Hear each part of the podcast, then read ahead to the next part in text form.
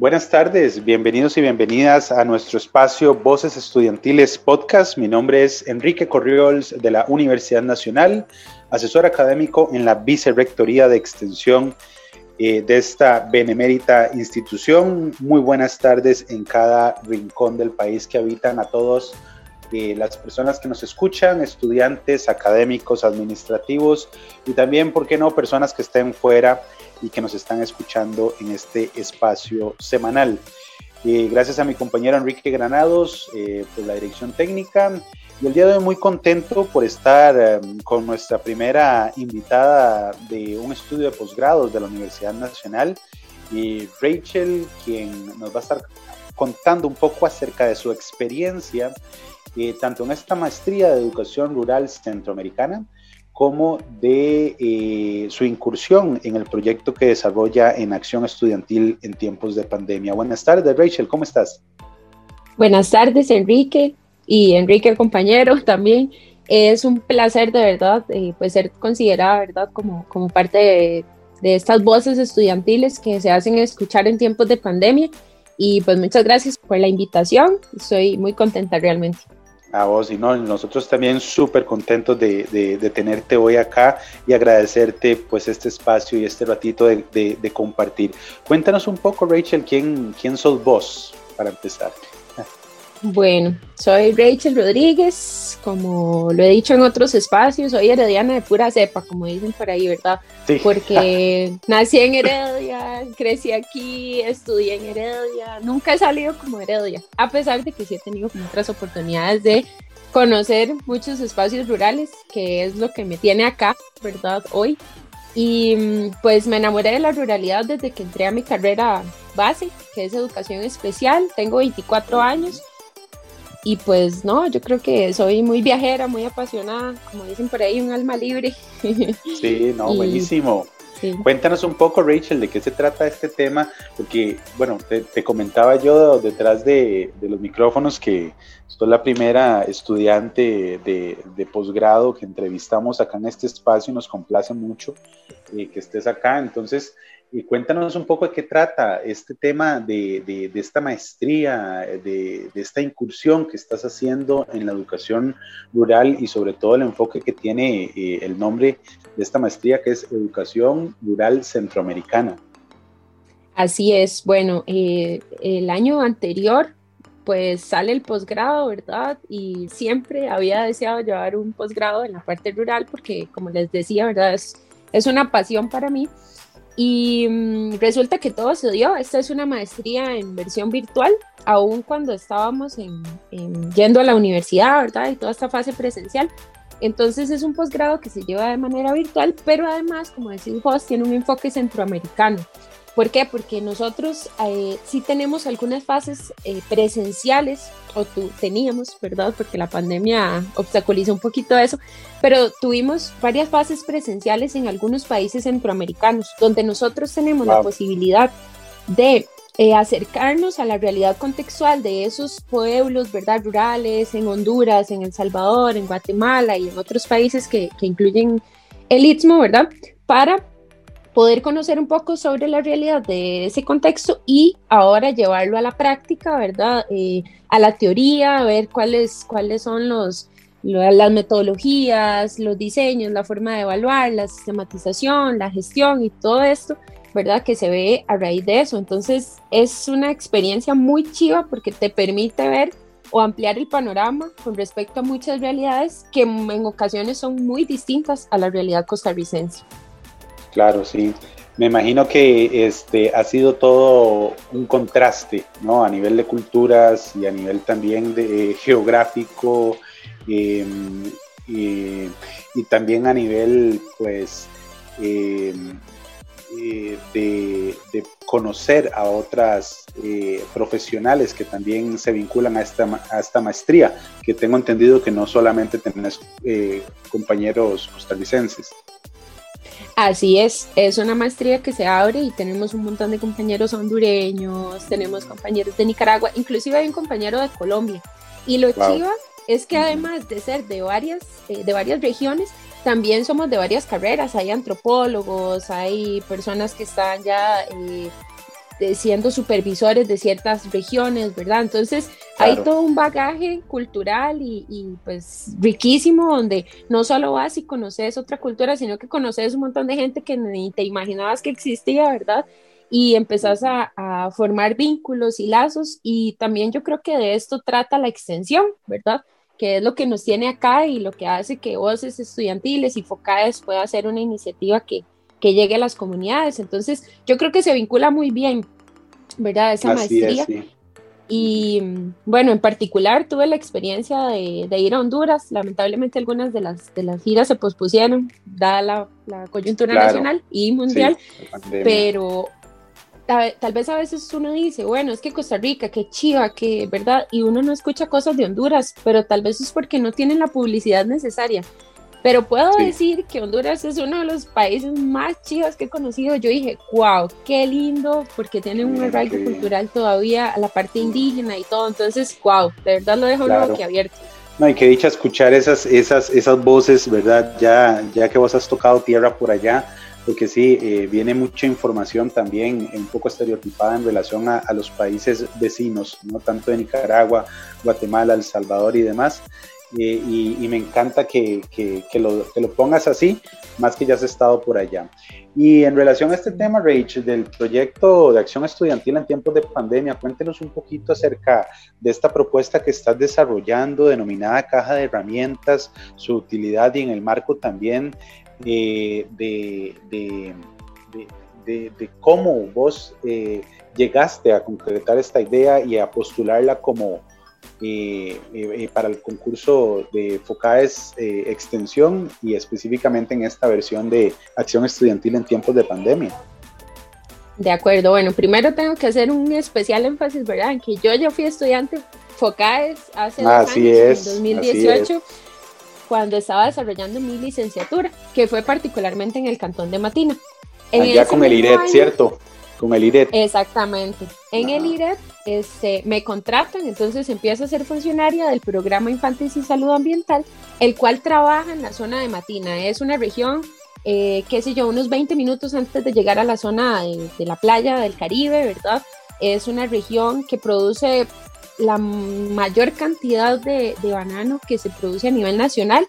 Inclusive está posicionado en el tercer lugar como exportador de banano eh, después de, bueno, a lo mejor no lo digo porque miento, no, no recuerdo ahorita los, los países, pero sí, somos el tercer país productor en, banano. Entonces, ustedes no me podrán creer, pero resulta que casi el 98% del banano que sale por exportación mundial es de Matina. Es decir, Matina está rodeado de banano por donde usted pueda volver a ver. Exactamente. Entonces, de monocultivos. Esto Correcto, porque casi no hay otras cosas. Pejivalle por algunas zonas, pero es, es muy reducido. O sea, todo está lleno de plantaciones de banano. Esto hace que haya una eh, realidad, ¿verdad?, contextual y socioeconómica y política de por medio, porque esto inició hace décadas.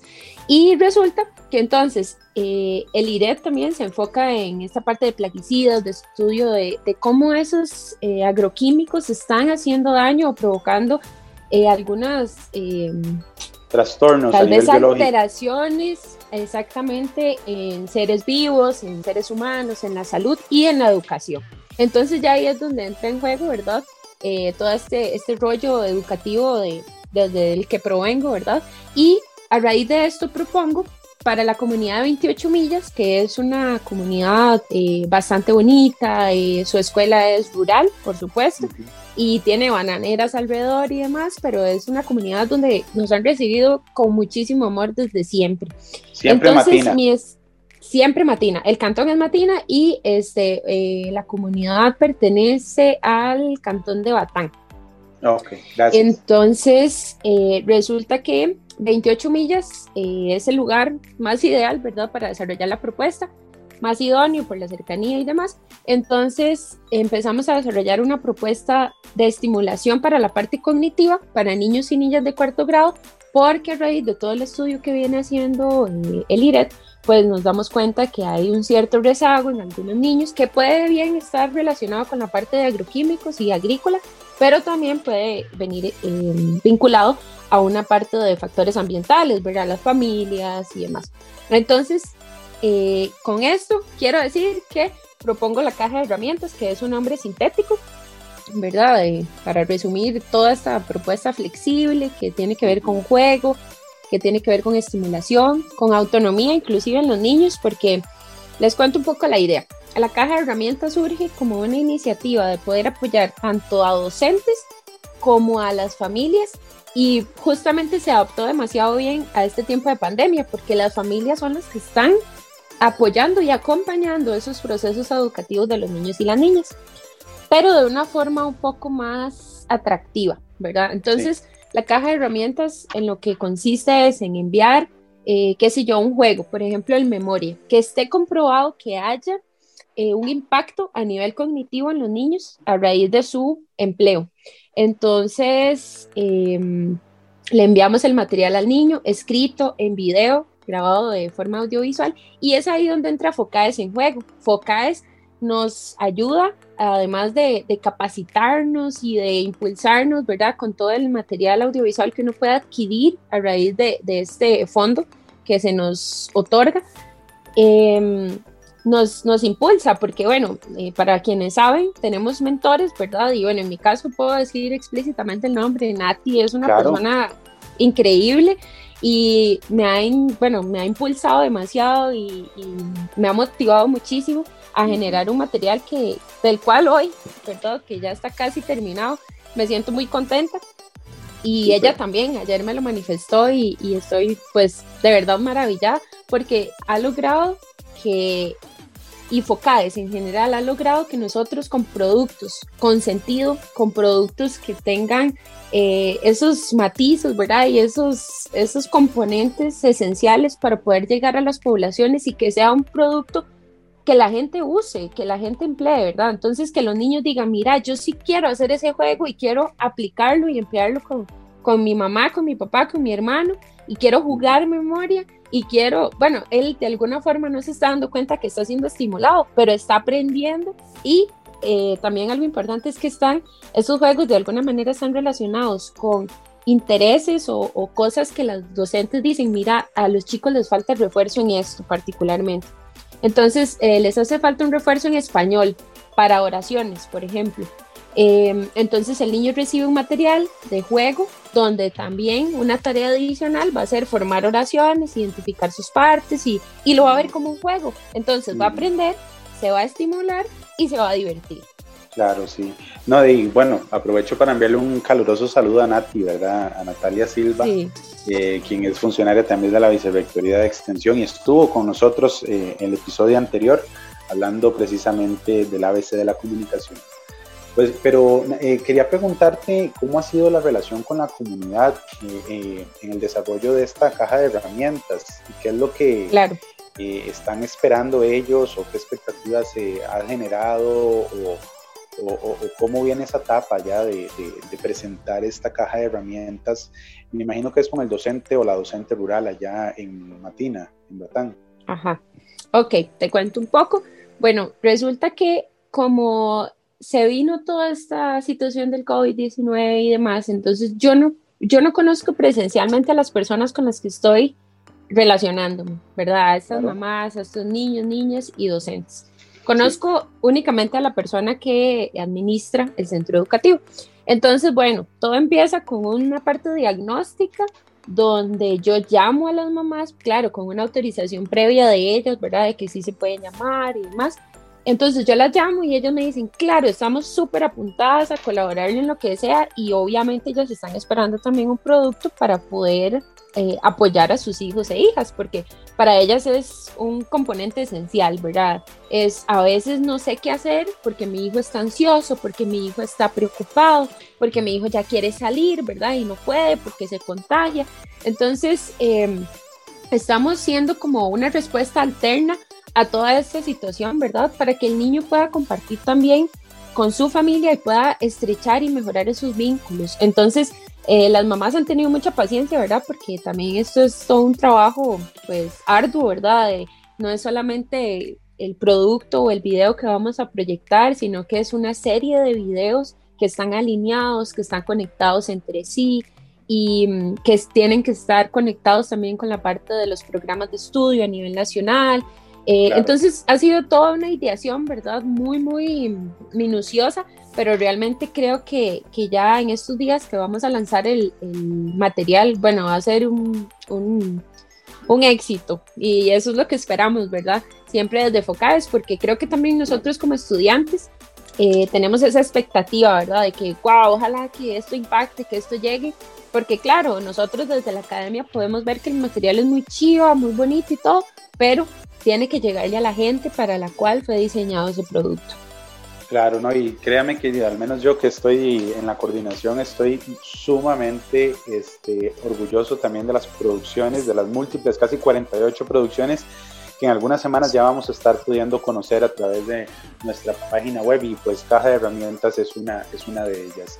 Rachel, eh, para ir concluyendo, eh, ¿qué le podrías decir vos a esos estudiantes de maestría o inclusive que están iniciando sus estudios en, este, eh, en esta casa de enseñanzas y también inclusive a nivel, este, nacional? ¿Cuál sería tu llamado a la acción estudiantil? Uf, bueno, yo considero que lo primero es estar apasionado por lo que uno hace. Si uno no está apasionado, lamentablemente su rendimiento va a ser bastante deficiente. Entonces, amen lo que ustedes están haciendo, cásense con su idea, cásense con su proyecto, porque de verdad se nota cuando uno está casado y animadísimo con su proyecto. También escuchar no solo las voces de sus compañeros o de los profes o de la U, ¿verdad? Si no escuche a las comunidades, si usted está dispuesto a trabajar con las comunidades, escuche lo que dicen las comunidades, escuche lo que dice la gente. Eh, algo que, que, es muy representativo de vos, Enrique, es que hágalo con el corazón, ¿verdad? Cuando grabamos otro tipo de, de, proyectos o de materiales. Es eso mismo, eso es lo mismo lo que yo recomiendo para trabajar con las comunidades. Trabaje con el corazón, son seres humanos como usted.